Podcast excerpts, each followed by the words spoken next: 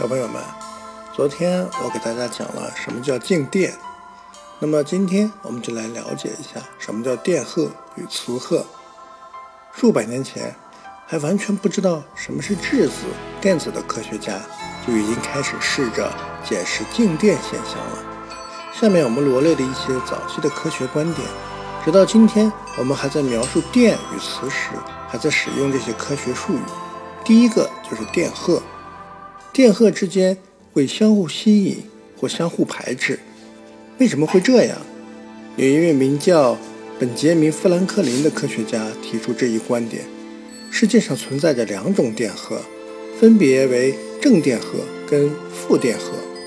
正电荷与负电荷相互吸引，但是正电荷之间相互排斥，负电荷之间也相互排斥。那么电荷是什么？说真的，没有谁知道，就连爱因斯坦和史蒂芬·霍金这样的科学家也说不清。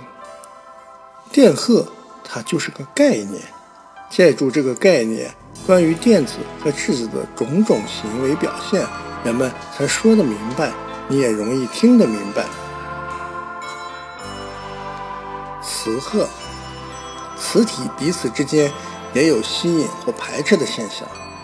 既然电荷这个词已经被拿去阐释电学了，咱们就换个说法，说磁体有两极，南极和北极，跟电荷一样，南极与北极相互吸引，但是北极。与北极之间排斥，南极与南极之间也相斥。电子有磁性，运动中的电荷会产生磁场。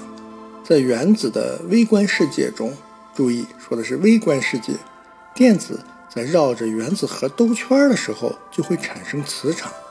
不过，因为有些电子是顺时针转动，而有些电子是。逆时针转动，两者所产生的磁场相互抵消，所以我们从原子这个整体上测不出什么磁场来。但如果所有的电子都朝一个方向运动，它们就会产生磁场。在这里，我给大家要讲一个常见的自然现象——闪电。闪电是一种极强烈的。静电释放现象有多强烈呢？许多闪电都来自距离地面五千多米的高空，它们通常在巨大的积雨云中产生。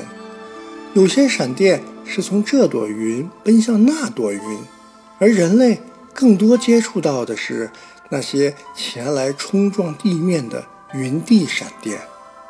如果云和云下方，地面之间有正电荷存在，闪电就会冲撞地面，形成电场。树木若被闪电击中，树干内部的树叶会瞬间被气化蒸发，导致树干爆裂。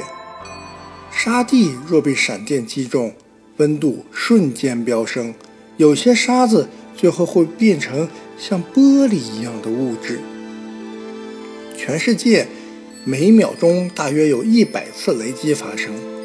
刚果民主共和国的吉夫卡村是拥有闪电最多的地方，每年每平方千米大约会遭受一百五十八次雷击。前面我们讲过的本杰明·富兰克林，他就做过一个特别大胆的试验。富兰克林一辈子无非三个字儿：忙。忙，忙。他是作家、政治家、邮政总局的局长、外交家、科学家和发明家。怎么样，名头很多吧？他发明的东西也很多，不光有避雷针，还有双焦距眼镜儿。尤其是他设计的那个非常危险的实验，几乎可以说是无人不晓。富兰克林。在户外冒着暴风雨放风筝，用这种方法证明了闪电就是一种放电现象。不过雷雨交加时，你可千万别跑出去放风筝，那样太危险了。有人真的因此丢了性命。人们通过富兰克林这一试验，确实从积雨云中招来了电火花。也正是通过这个试验，富兰克林发现了一种能让地面建筑物不引雷上身的方法，在房顶装一根突出的金属杆，让金属杆延伸出的导线顺着建筑物表面一路向下，最终引到地面。同学们，这就是我们常见的避雷针。这种装置啊，到现在为止，很多高层建筑都安装过这样的避雷针。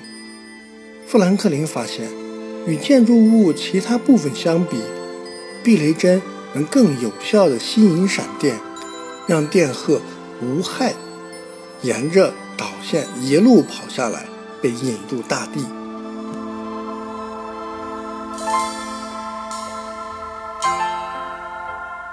好了，同学们，我们今天讲了电荷与磁荷，有电就会有磁。我们也解释了最常见的一种静电现象，就是闪电。不过大家一定要注意安全，在雷雨的时候，千万不能够站在树下或者去放风筝。